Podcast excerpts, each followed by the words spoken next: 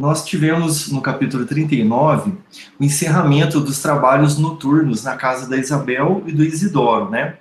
Aí amanheceu e começou o capítulo 40. Aí eles estavam saindo da casa da Isabel para poder descansar, alguns trabalhadores. A maior parte saiu da casa e ficou aí a minoria, né? Alguns trabalham é, noturnamente e outros, a maioria no período noturno e a minoria é, de dia. Ou seja, alguns é, também dormem à noite, acho que para fazer esse revezamento de trabalhadores, né? E normalmente eles saem bem cedo para o descanso, aqueles que vão descansar. E outros saem da casa lá da Isabel para poder continuar com os trabalhos, aqueles que não precisam do descanso, né? E Aniceto, um pouco antes do meio-dia, chamou o Vicente André Luiz para poder é, dar uma volta. Aí foi onde o André Luiz perguntou para onde, né? Ele ficou perguntando onde que nós vamos.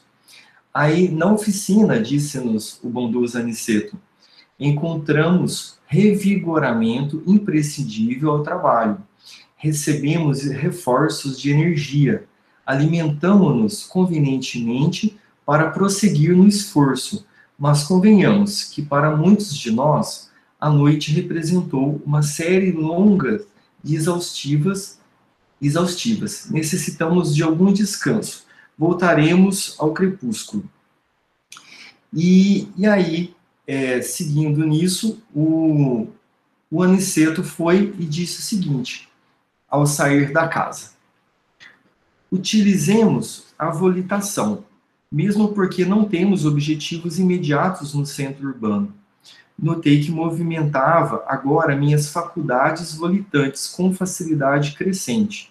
A excursão educativa, com escala pelo posto de socorro de Campo da Paz, fizeram-me grande bem.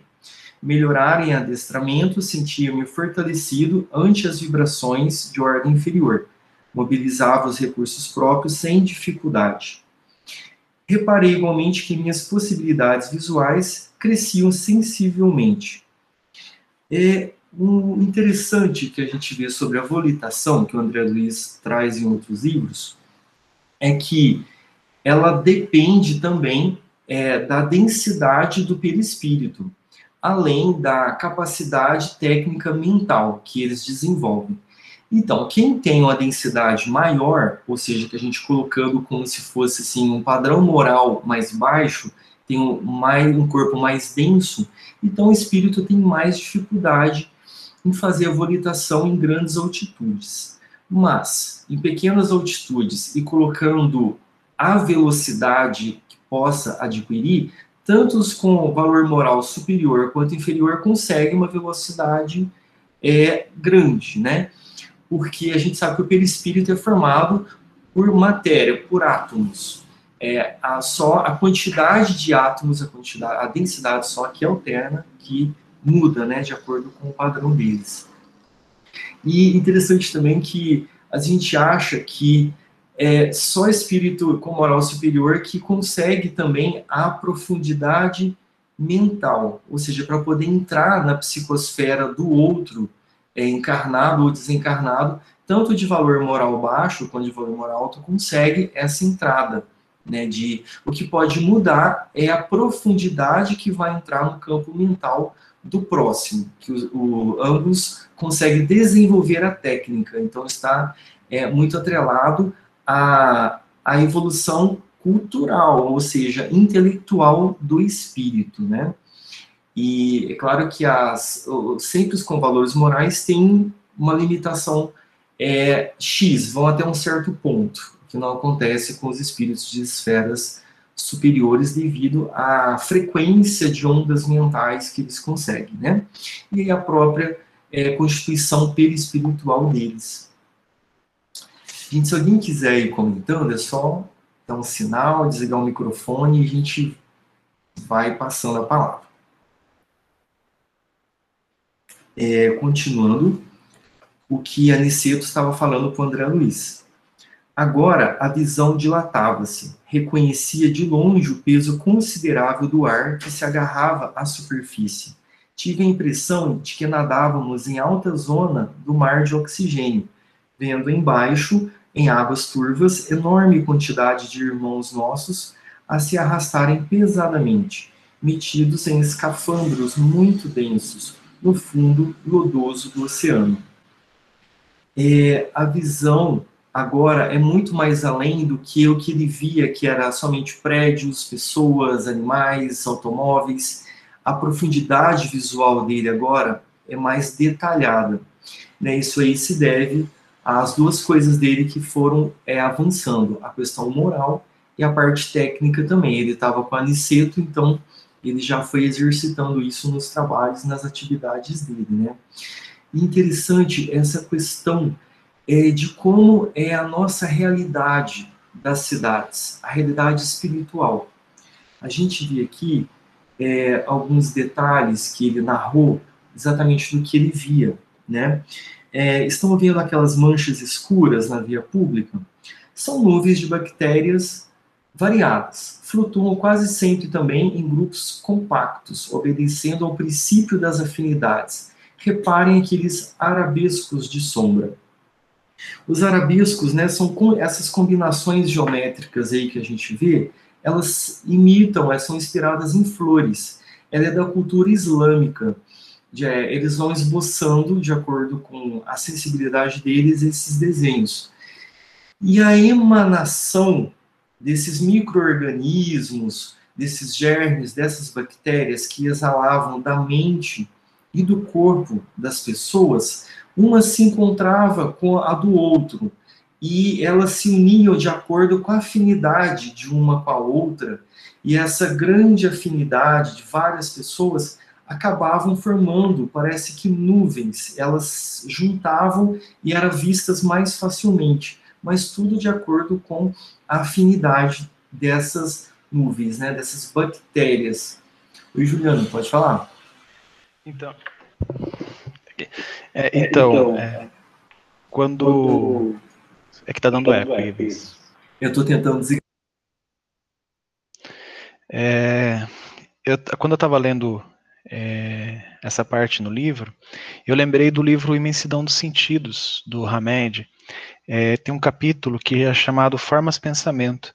O Hamed explica um pouco sobre essas imagens que o, que o André Luiz estava vendo, que o, o Aniceto estava descrevendo para eles, eu achei muito interessante. Ele fala assim: ó, as imagens criadas ficam apenas algumas horas ou durante anos na atmosfera das criaturas ou, ou no ambiente em que so, foram geradas. Em condições especiais, subsistem ainda mesmo quando a pessoa que as engendrou tenha falecido, pois elas a acompanham na vida além túmulo.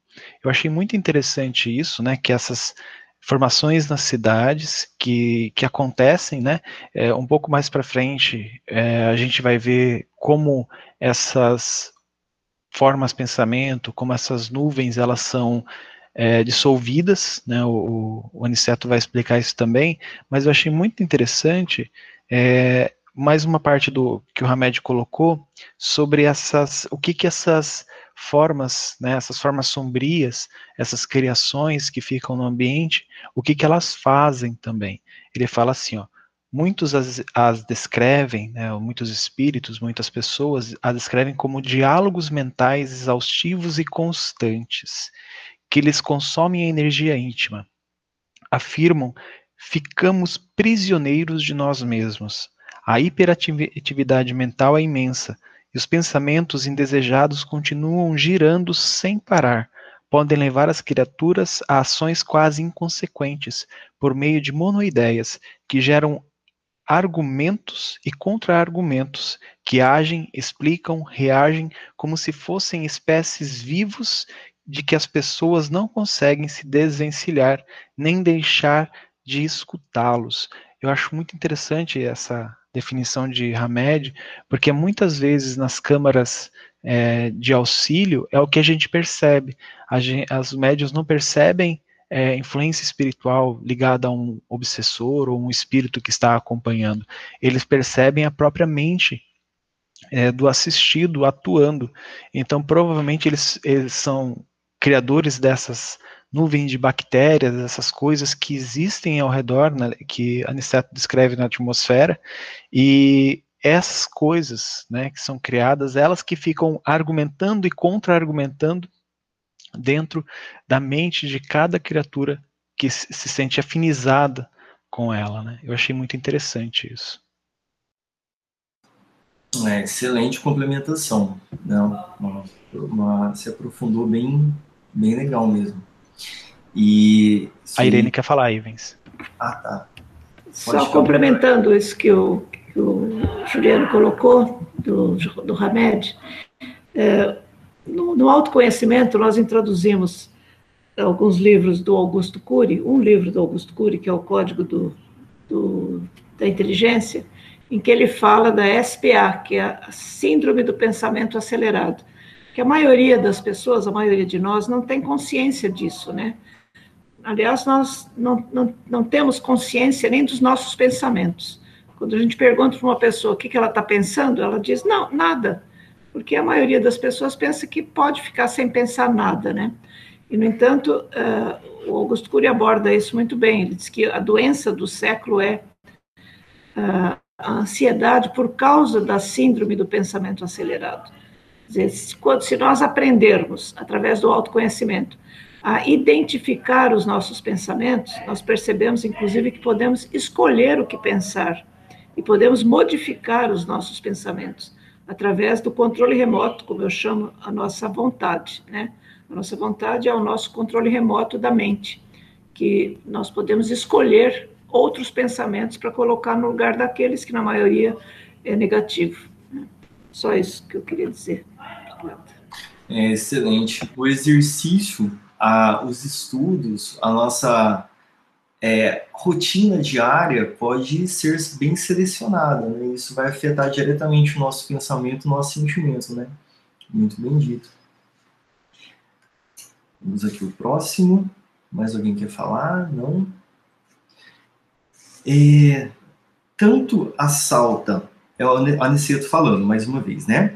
Tanto assalta o homem a nuvem de bactérias destruidoras da vida física, quanto as formas caprichosas das sombras que ameaçam o equilíbrio mental. Essa parte aqui é bem profunda, né? Que é essa nuvem de bactérias afeta tremendamente aqueles encarnados que estavam tão densos que parecia como se vestissem escafandro, assim como atrela ali aos desencarnados compatíveis com aquela nuvem de bactérias, de germes. Né? Então, é, atrai tanto amizades e grupos encarnados quanto desencarnados.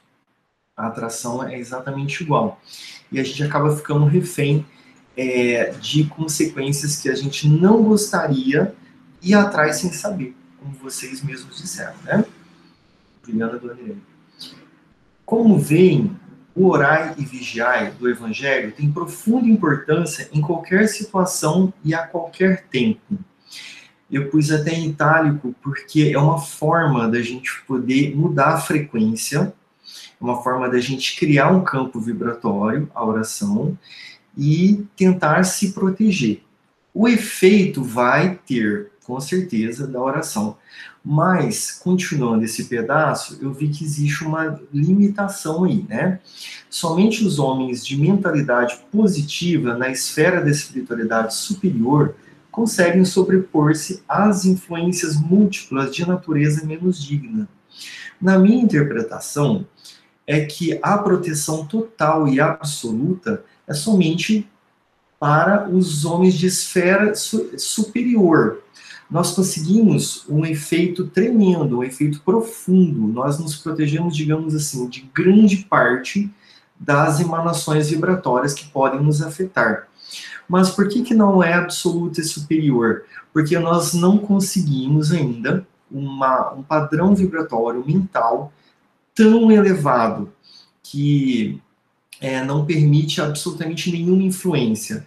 Porque às vezes a gente oscila em algumas coisas que a gente sente, algumas revoltas, algumas mágoas, e isso acaba trazendo uma sintonia rápida, mesmo que a gente passe rapidamente por isso, a gente acaba engatilhando com alguém que está dessa forma, né, também, tanto encarnado como desencarnado, é onde desencadeia as obsessões leves e as questões de psicosfera contaminada. Né? Então, para a gente ficar ciente disso, é, nas câmeras também de trabalho, é, a gente tomar esse cuidado e não subestimar totalmente é, alguma possível sintonia nossa ali com algum assistido, mesmo que a gente esteja bem é, protegido, bem auxiliado pela espiritualidade, mas sempre tomar esse cuidado, estar sempre vacinado e, e correr de qualquer confusão mental que aconteça ali, que mistura os nossos sentimentos com o sentimento do outro,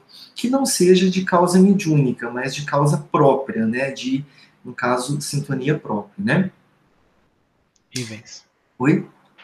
É, eu só queria comentar uma, uma coisa que eu acho interessante dessa, desse comentário, desse, disso que André Luiz trouxe, é essa questão de da gente falar com o assistido sobre a importância da prece, que Aniceto já falou que a gente não consegue, ele não conseguiria descrever todos os benefícios da prece, a gente está, como voluntários de uma casa espírita, estar ciente disso. E esse trabalho que nós fazemos na cena, principalmente, né, é fundamental, o, o assistido ir na casa, é, mesmo que ele tenha que ser, uh, fique aguardando, fique esperando para passar nas câmaras, é o momento onde é, os voluntários que estão lá na frente fazem refletir, né, ou fazem, pelo menos naquele instante, tentar colocar algumas coisas positivas dentro da mente dele, para ele poder ser auxiliado pelo menos naquele instante. Né? Claro que não é só isso, a gente assim, esse assistido precisa tomar a consciência de despertar para o evangelho, né, e de continuar com a prece, se esforçar, mas o que a gente faz tentando é, com o nosso, nosso trabalho voluntário é muito importante. Né? Eu acho que é, constitui uma pequena parte a nosso, nosso, nossa atuação na, nas câmaras de desobsessão através da mediunidade e uma grande parte o nosso é, despertar para o evangelho, né? o despertar o assistido para o evangelho. Eu acho que isso é muito interessante. É verdade. A partir do momento que o assistido oscila ao longo do dia em estar bem ou estar mal, ou nós mesmos, essa oscilação é onde a gente acaba perdendo essa proteção. Então, por isso que nós não temos, não a temos o tempo todo. A gente não consegue estar bem e fraterno o tempo todo, né? É, então a gente já vai perceber quando isso acontecer com a gente, ah, hoje não estou bem, estou com dor de cabeça, estou meio tristonho, então vamos já ligar as antenas, ou seja, ou desligar as antenas negativas, né? Vamos ficar atentos, né? Eu trouxe um pedaço aqui do Emmanuel, que ele escreveu no livro Pão Nosso, que eu achei interessante. Assim, assim como a aranha vive no centro da própria teia, o homem vive submerso nas criações do seu pensamento. É como se a aranha criasse a própria teia, nós criamos nosso próprio pensamento e a gente sai com essa emanação vibratória, fazendo uma metáfora aí com a teia, sintonizando as coisas na rua, sintonizando os dois lados da vida na rua. Isso é, a, a pensamento vai afetar diretamente o que está sendo grudado nessa teia. E nós vamos nos alimentar de coisas que nós vamos encontrar nessa teia também né? A gente se alimenta da nossa produção energética e também do que a gente está captando nessa teia. E o pensamento é criação. E a partir daí, é, a gente também percebe que não exteriorizamos absolutamente tudo do que a gente está sentindo e pensando. Algumas coisas ficam no íntimo. Mas a persistência dessa, desse pensar e criar, é, a gente acaba extravasando, a gente acaba emanando. Né? Então, não é tudo que emanamos, não é absolutamente tudo, é o que nós é, também estamos pensando. Algo vai ficando ali no íntimo, até que, como diz os antigos antepassados, água mole para dura. Então, aquilo extrapola e atinge o corpo espiritual e o corpo físico, né? Com a persistência disso aí. E então, essa questão aí da teia que a gente emana, eu lembrei das nossas câmeras de vibração. O que nós emanamos nessas vibrações? coisas bonitas, é, luzes radiosas, luzes de saúde. Então, a, o fenômeno da vibração é um fenômeno muito bonito para quem tem a, a, capacidade mediúnica de visualizar a emanação das pessoas e a conexão das pessoas e a junção de cada uma vibrando, formando um grande halo. Então, é um trabalho tremendamente bonito, eu acredito, para a espiritualidade que visualize isso daí, né? Então, para a gente poder estar feliz aí com o nosso trabalho também dentro das câmeras. Acho que ninguém quer falar. André Luiz pergunta, né, pro, pro Aniceto. Mas a matéria mental emitida pelo homem inferior tem vida própria, como núcleo de corpúsculos microscópicos que se originam as enfermidades corporais? Excelente pergunta. A resposta do Aniceto. Como não? Vocês presentemente não desconhecem que o homem terreno vive no aparelho psicofísico? Não podemos considerar somente no capítulo das moléstias a situação fisiológica propriamente dita, mas também o quadro psíquico da personalidade encarnada? Ora, se temos a nuvem de bactérias produzidas pelo corpo doente, temos a nuvem de larvas mentais produzidas pela mente enferma em identidade das circunstâncias. Desse modo, na esfera das criaturas desprevenidas de recursos espirituais, tanto adoecem corpos quanto almas. Né? E essa questão do, dessa analogia do corpo físico com os germes criados foi, eu achei, muito didático. É, o corpo físico, sem a nossa alimentação espiritual e energética dele, ele não tem vida. Ele é, um, ele é simplesmente um objeto. Nós animamos esse objeto. Então, os vibriões, as bactérias produzidas pela mente, ela vai aglomerando os átomos, vai formando uma matéria que forma a estrutura, a estrutura de vibriões e de bactérias. E nós, com a nossa vontade, a gente anima e dá vida a, a essas criaturas, nós somos seres que criamos. Tudo que a gente cria é por um tempo. Só Deus cria absolutamente. Né? Nem Jesus cria definitivamente. Tudo que Jesus cria tem um tempo para acabar. É a matéria. E nós também. Só que a nossa capacidade de criação é, é curta, né? É um instante ali bem é, de uma existência. Mas a gente vai alimentando isso e a gente cria e mantém a vida desses vibriões, dessas bactérias, né? E deixa eu ver se tem mais alguma observação. É, é onde é, a gente atrela aqui a medicina do corpo com a medicina da alma. Acaba que não tem como o futuro, é, a, a medicina continuar isolada da espiritualidade. Por quê? a, a, a cura, de fato, ela vem do homem e alma, porque ele tem que alimentar essa saúde dele, a saúde mental e vibracional. A partir do momento que ele faz isso, é onde tem a cura de fato. Né? O que os mentores fazem, o que as câmaras fazem, as dispersões energéticas, é, vai dissolve esses vibriões, essa psicosfera de nuvem de micro-organismos, mas a origem dela é dentro da mente. Então, a gente está mudando a origem dela na mente da pessoa, é uma tentativa que a gente faz, encaminhando para cursos, é, autoconhecimento, palestras, evangelho no lar. É mudar a, a, o foco, a origem disso tudo, né? A gente dá aquele alívio, a pessoa respira, ela fica com o corpo mais leve, desintegrando essa psicosfera. Mas é uma coisa que a gente sempre procura fazer mesmo, né? Mudar a origem da, da, da, de toda essa situação, né? Só que tem a limitação porque depende do outro, não depende somente da câmara, né? Alguém Ninguém abriu o microfone. O Ivens. Ah, Ivens, eu abri. É, então, no, concluindo esse, esse parágrafo, eu, o, ele tem uma nota né, do autor que ele fala lá no final que mais que a, o que concerne a cura real, somos forçados a reconhecer que, é, que esta pertence exclusivamente ao homem e espírito, ou seja, a cura só depende do burilamento. Então ele deixa bem claro que mesmo que a medicina, é, é, a medicina ela vai avançar, a gente sabe que uma hora ela vai integrar essa é, a, não só o corpo físico, mas também vai integrar é, a questão da alma, mas com todo avanço da medicina, a cura real só vai ser possível se o homem perceber que ele precisa fazer esse, esse autoconhecimento, que ele precisa procurar no seu íntimo quais são os motivos de tantas dores ou de tantas doenças ou de tantos equívocos. É perfeito. A mente continuando criando é inevitável, né?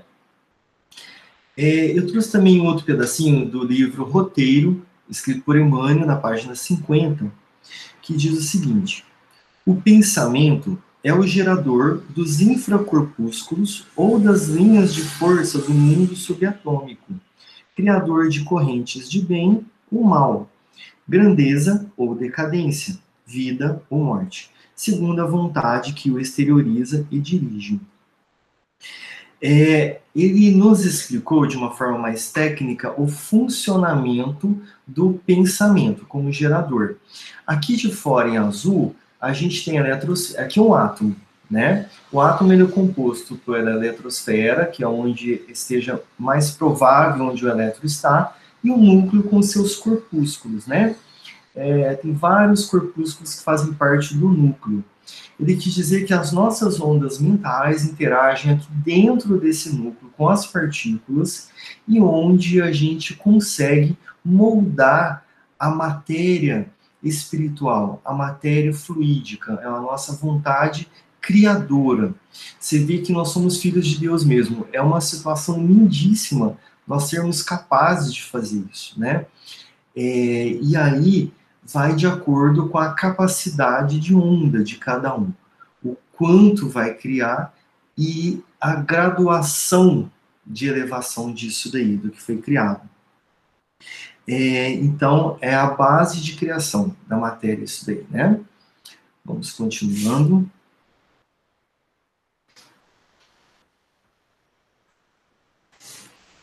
O pensamento é o gerador. Ah, não, isso que eu já li, desculpa. Ah, aqui, o pensamento e a vontade são para os espíritos. Ah, tá. Esse aqui não tem no livro, não, gente. Esse aqui é um pedacinho da, da, da Revista Espírita, de 1968, escrito por Allan Kardec. O pensamento e a vontade são para os espíritos o que a mão é para o homem. Pelo pensamento, eles imprimem a esses fluidos tal ou tal direção aglomeram-nos, combinam-nos ou os dispersam. Com eles formam conjuntos, tendo uma aparência, uma forma, uma cor determinada. Algumas vezes, essas transformações são resultado de uma intenção. Frequentemente, são o produto de um pensamento inconsciente. O que eu acho que vai agregar bastante aqui é o que ele falou, é que algumas vezes a intenção que nós temos vá fazer essa criação mental, ou seja, não foi executado um sentimento, uma intenção, já promove um fator criador. E frequentemente é, os produtos do pensamento inconsciente, ou seja, muito mais frequente do que a intenção, é o pensamento inconsciente, ele cria o tempo todo. Igual a dona Irene falou, a gente não consegue ficar sem pensar. A gente não consegue ficar sem sentir momento nenhum. Só que a gente não tem a consciência de tudo que a gente sente em 12 horas, em 24 horas, que for, né? É, então, esse cuidado da nossa auto-observação, né? Do auto-desvendar-se, né? A gente vê que nós temos muito ainda para nos desvendar a partir do momento que a gente é, é muito regido e dirigido pelo inconsciente. Quem quer falar? Ivens. Oi? Posso falar, Ivens? Sim, à vontade. Ivens, na, na, no seu vídeo anterior aqui, Só uma lembrança de corrigir essa data. A revista deve ser de 1868. Ah, né? é verdade. Desculpa. É isso mesmo. Não é, é 68 sim. Perfeito. Eu ia falar isso também, mas eu tenho um complemento, se me permite. Claro. É, nos cursos de educação mediúnica, que nós temos uma, uma aluninha aqui na, na, na, na nossa sala, é, nós estudamos muito, muito sobre isso, né? Sobre essa questão que o pensamento é como se fosse a mão para o homem, né? Para os espíritos. E isso que você falou, essa questão da intenção, é, muitas vezes é, na, nós temos é, praticamente duas horas de curso, uma hora e meia, uma hora e quarenta, é, mas somente meia hora é destinado à prática, né? Onde a gente usa esse é, a, aprende a usar essa, esse poder da intenção com seguindo o dirigente né, da, da prática, o dirigente da corrente.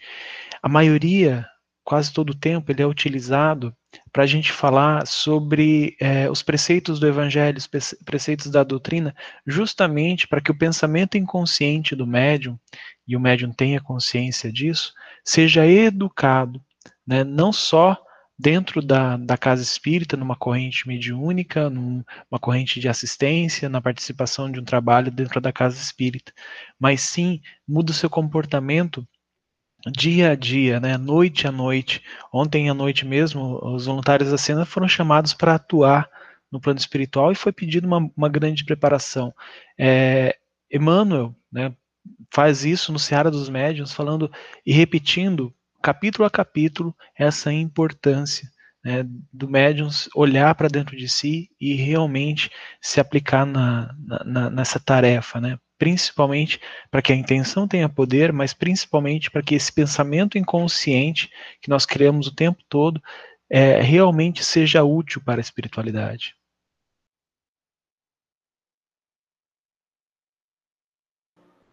É muito importante isso mesmo, Juliano. Tanto que o Aniceto falou da importância da fé religiosa nas pessoas, mas não a fé de sectarismo, é a fé de união, de compreensão, sem preconceitos, né? Então, é, ele ressaltou isso bem nessa parte agora mesmo que a gente está falando, bem dito isso que você falou. E vamos continuar. Ninguém mais quer falar. É, então, o André Luiz já ia fazer uma pergunta para o, o Aniceto, ele captou no ar, nem esperou o André terminar. Ele já mandou a resposta. O, o André Luiz ia perguntar, eu já não coloquei aqui, é sobre o alto poder reprodutivo da flora microbiana, essa capacidade de reprodução. Aí ele respondeu assim: Sim, André, se não fosse o poder muito maior da luz solar, casado ao magnetismo terrestre, poder esse que destrói intensivamente para selecionar as manifestações da vida na esfera da crosta. A flora microbiana de ordem inferior não teria permitido a existência de um só homem na superfície do globo. Por esta razão, o solo e as plantas estão cheios de princípios curativos e transformadores esse poder acumulativo da criação mental das pessoas, de 8 bilhões de pessoas, é um volume muito grande de criação, que é o tempo todo, né, acontecendo. Então, a luz solar, junto com o magnetismo terrestre, consegue fazer uma desinfecção, uma desintegração dessa toxicidade mental. Então, é, você vê que isso é que vai manter a vida humana. É, é uma coisa assim tremenda a força da luz solar com essas propriedades da Terra. E os princípios do, é, curativos né, do solo e das plantas que a gente está desenvolvendo cada vez mais, né, os poderes curativos das plantas, que a gente faz os antibióticos, que destrói os micro-organismos, os analgésicos, as vitaminas, os anestésicos, então, isso também, na, na questão material, além de espiritual, mantém a vida humana também. Tanto o corpo físico quanto o perispírito, né? essas propriedades do solo e os benefícios das plantas, da natureza. Né? E... Posso falar, Ives? Pode sim, esse é o último slide, então se vocês quiserem fazer os comentários desse capítulo, fica à vontade, Vou começar com a dona Irene. Tudo bem, sobre, essa questão do, magnetismo terrestre, existe um livro chamado Medicina Vibracional, de um médico americano, em que ele salienta uh, essa questão da medicina vibracional, incluindo a fitoterapia, a terapia floral, a, cromoterapia, a terapia de cristais, são todos são todas terapias é, vinculadas ao magnetismo terrestre, né, que é, ajudam muito as questões é, da, da, origem das doenças, né, das causas emocionais das doenças físicas. Eu acho que é só para complementar isso. Obrigada. Maravilha. É, você vê a particularidade de cada planta, cada mineral, a emanação deles, assim como a emanação dos animais. Cada um tem a sua peculiaridade, né? E soma dá esse conjunto. E esse conjunto nem sempre é tão positivo, né? Que a gente vai ver aqui no capítulo 41, se ninguém quiser falar mais nada. Oi, Ives, eu queria só complementar rapidinho que uma vez eu escutei um podcast do Haroldo eles estavam falando disso, do princípio inteligente. E aí ele estava com uma amiga, falando de uma amiga que, que é botânica, alguma coisa assim. Bom, que trabalha com medicina com florais. E aí ele estava explicando que a planta, é, o porquê desse poder curativo, vamos dizer assim, né? É, pensando é, é, nesse poder curativo ligado a Deus. Ele fala que na Terra a, a, a planta ela é o ser vivo que mais é, que na verdade, na verdade obedece às leis divinas 100%. Diferente da, de outros seres vivos. Então, ela tem uma obediência às leis de Deus, a Deus 100%.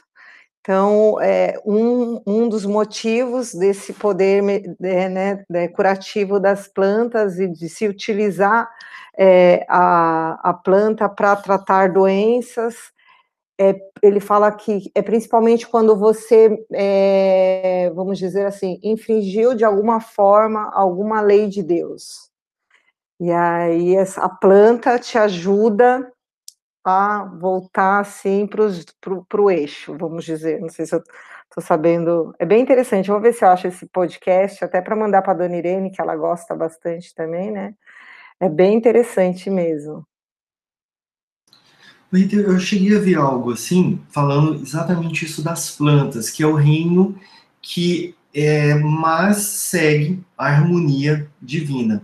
Mas, digamos assim, quase 100%, né? Ela ainda o que eu cheguei a ver é que não, não dá uma totalidade, né, dessa... É, não, é, não é 100% não, é quase 100% mesmo. Eu acho que alguma, no estudo da Gênesis, eu não sei como é que ele entrou nesse assunto aí, né, mas... É, é o reino mais obediente a Deus, entre aspas, né, fazendo... é o que mais segue a harmonia divina. Legal isso, né, bonito. Então, agora, entre as árvores. É, ou seja, eles saíram da, da cidade e estavam chegando no campo, que era o objetivo deles, né? E no campo, é, eu vou falar bem resumido, que todos devem ter lido, a beleza do campo. Eles estavam próximos às árvores frutíferas, um, um, vento, uma brisa muito agradável e flores. Então, está falando para um lugar esse bem revigorador, porque, como a Aniceto falou, os espíritos precisam de menos, assim, é, digamos, reenergização para a recuperação é, deles, a recuperação energética deles, né? É, a gente, causa da densidade do nosso corpo, nós precisamos mais disso. Mas é, essa, essa necessidade varia do padrão evolutivo de cada espírito. Mas, como à noite trabalhos intensos, precisavam. Possivelmente a Aniceto às vezes nem precisava, né? Mas ele estava ali junto, porque estavam passando essa semana juntos. Então, os dois, o Vicente e o André, estavam aprendendo muito com ele e era o objetivo ficarem juntos, né? E Aniceto respirou a longos austos e falou: é, apenas um terço dos companheiros espirituais em serviço na crosta conserva-se em atividade diurna. O dia terrestre pertence com mais propriedade ao serviço do espírito encarnado. O homem deve aprender a agir, testemunhando a compreensão das leis divinas. Pelo menos durante um certo número de horas, deve estar mais só com as experiências que lhe dizem respeito.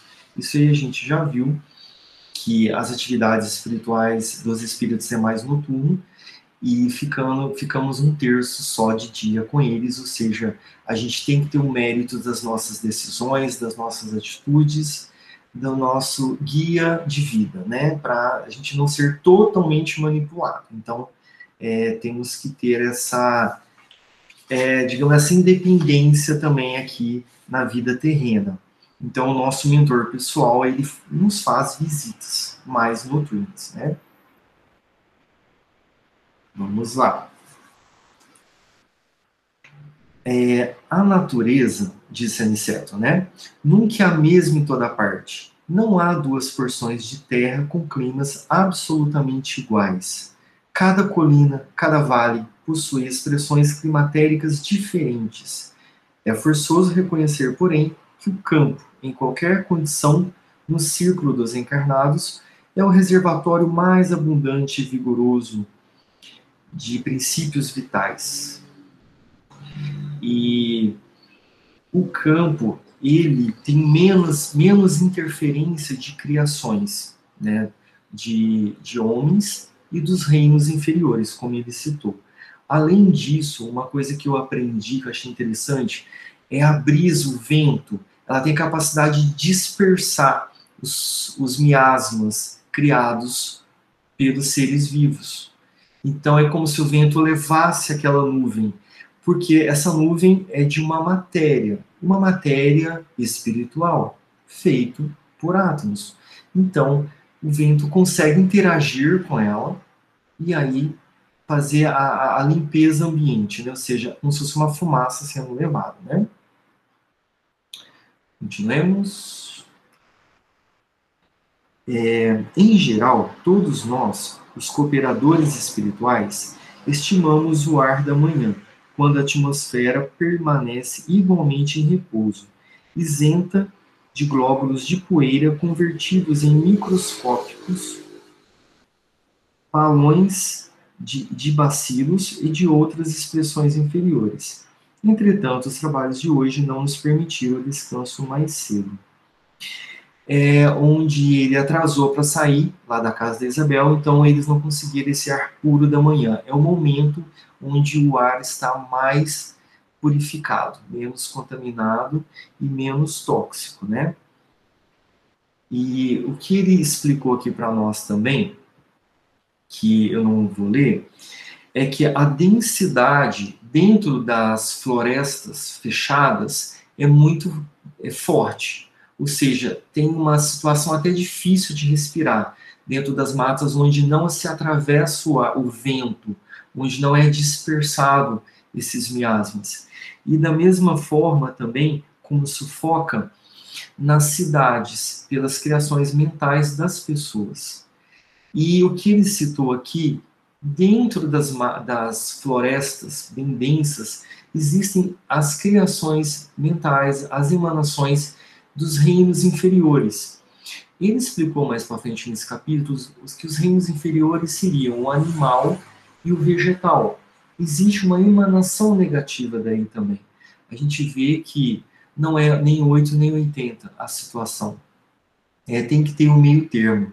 Não tem uma pureza absoluta nas emanações do reino vegetal e nem do reino animal, que a gente considera é, situações que não estão sobre a lei de causa e efeito, provas e expiações, esses dois reinos. Mas eu aprendi isso com Aniceto também, que é, tem essa contaminação energética. Por isso que o campo, como é levado pela brisa e é menos habitado pelo reino animal, vegetal e hominal, é, tem menos criações tóxicas. É onde é o local, local ideal para o, a reposição energética, né? Bem interessante isso. É um capítulo que eu aprendi bastante, né? Muita informação. É, continuando aqui, o Aniceto disse o seguinte: o reino vegetal possui cooperadores numerosos. Vocês possivelmente ignoram que muitos irmãos se preparam para o mérito de nova encarnação no mundo, prestando serviço nos reinos inferiores. O trabalho com o Senhor é uma escola viva e em toda parte. É que André Luiz observou que tinha muitos trabalhadores ali no campo. Eram trabalhadores que atuam diretamente com esses reinos inferiores a nós, animal e vegetal.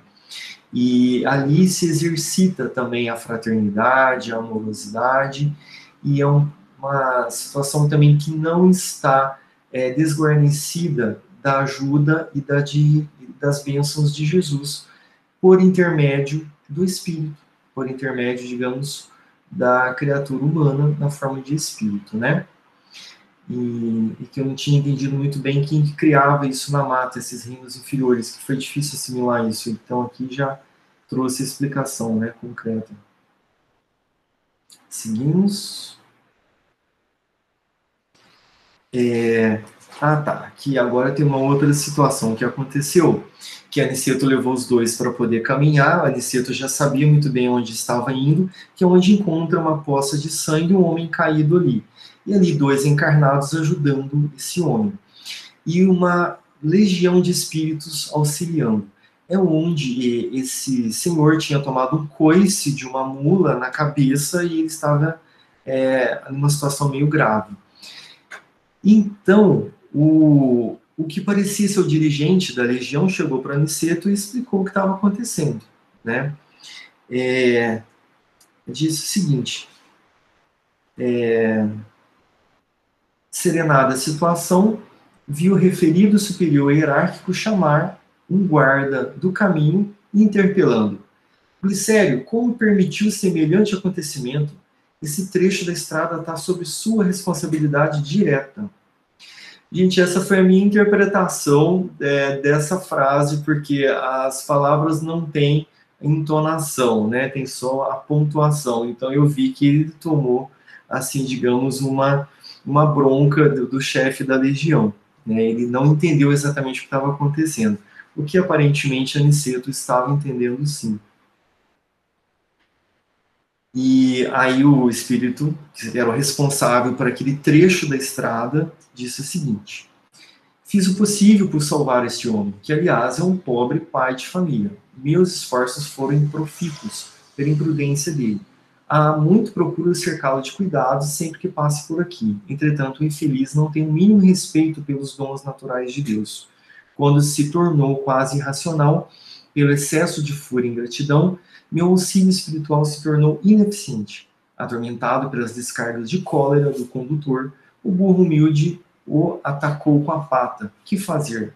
Minha obrigação foi cumprida é, a gente vê que fazer o que quiser com o reino animal e vegetal, com a natureza, nos traz consequências tão graves quanto o que foi feito para a natureza.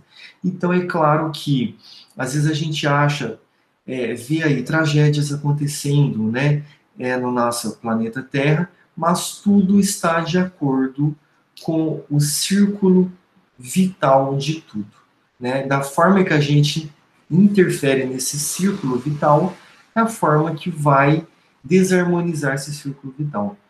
O homem cegamente judiando do burrinho, como está aí no desenho, o burrinho chegou uma hora que ele também é um ser vivo, feito de energia. A energia dele desarmonizou tremendamente e, num desespero, ele não conseguiu outra coisa senão se defender. E e aí acabou, se vê que não existe uma interferência absoluta nas coisas, né? Esse trabalhador espiritual não conseguiu fazer nada por esse homem, porque tamanha confusão energética foi feita que não deu para agir. E Aniceto respondeu o seguinte, é, porque o o dirigente ali daquela legião ficou meio assim, né, viu que precipitou na bronca e falou: Não, você tem razão, tá certo. Então olhou para Aniceto, meio com um sorriso, querendo uma aprovação de Aniceto. Aniceto disse o seguinte: Auxiliemos o homem quanto esteja em nossas mãos. Cumpramos nosso dever com bem, mas não desprezemos as lições. Esse trabalhador imprudente foi punido por si mesmo. A cólera é, é punida por suas consequências. Ao mal segue-se o mal. Se os seres inferiores, nossos irmãos, no grande lar da vida, nos fornecem os valores do serviço, devemos dar-lhes, por nossa vez, os valores da educação. Ora, ninguém pode educar odiando nem edificar algo de útil com a fúria e a brutalidade. E percebeu aqui que o Aniceto é, identificou que esse homem estaria por um tempo acamado num estado grave, mas que ele se recuperaria. Pelo que eu entendi, é, a forma que terminou o livro, Aniceto sabia que ia ter uma conclusão feliz dessa situação e que esperava que esse homem tivesse é, tirado um proveito dessa situação ruim que aconteceu com ele, que não tivesse sido em vão esse acidente, mas para ele ver que os animais têm sentimentos e que não pode tratá-lo como se fosse uma barra de ferro, um ser inanimado. Né? Então, é, a, a defesa que tem toda a energia de todos os reinos é uma resposta a uma ação que eles recebem, que tudo recebe, né? Então, como tudo é átomo e é energia, então não tem como desvincular de uma atitude ativa que isso recebe é, com uma consequência vibracional, né? Então, gente, eram esses, esses slides. Nesse capítulo, vocês ficaram mais quietinhos. Pode ficar à vontade para falar. Nós temos cinco minutos. Oi, Ivens. É, só para concluir, é, que eu achei interessante que o André colocou que ele reparou com grande serenidade, né, do Aniceto, e ele compreendeu que ninguém desrespeita a natureza sem o doloroso choque do retorno a todo tempo. Então, isso sirva de lição para a gente também, né? O homem, nós como homens, nós desrespeitamos tantas vezes a natureza e Aí, às vezes, a gente se surpreende de com o retorno que ela nos dá. Né?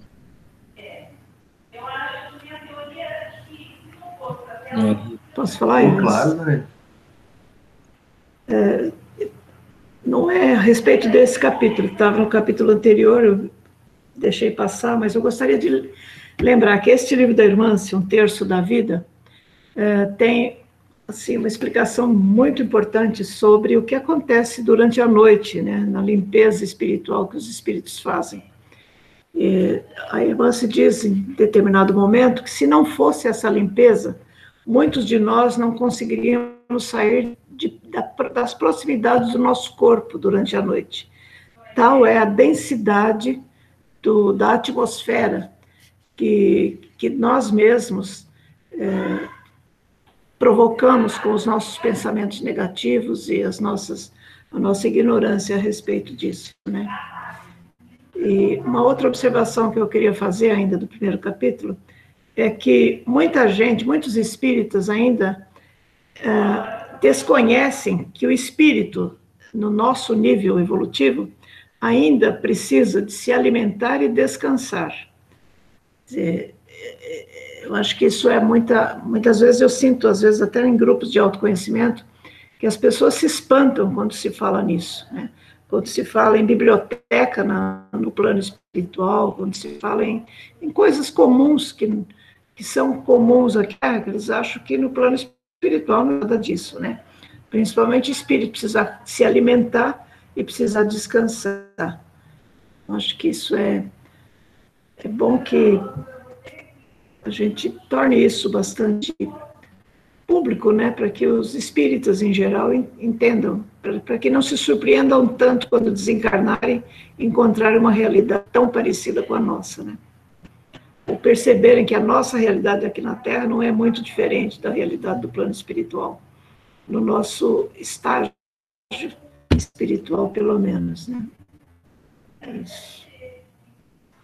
Verdade, bem lembrado. Porque, como eles falaram aqui, o trabalho espiritual, a atividade ali em, em prol do próximo e aquela doação de amor que eles fazem, isso também reabastece, isso também alimenta energeticamente, mas não é totalmente, não consegue suprir totalmente.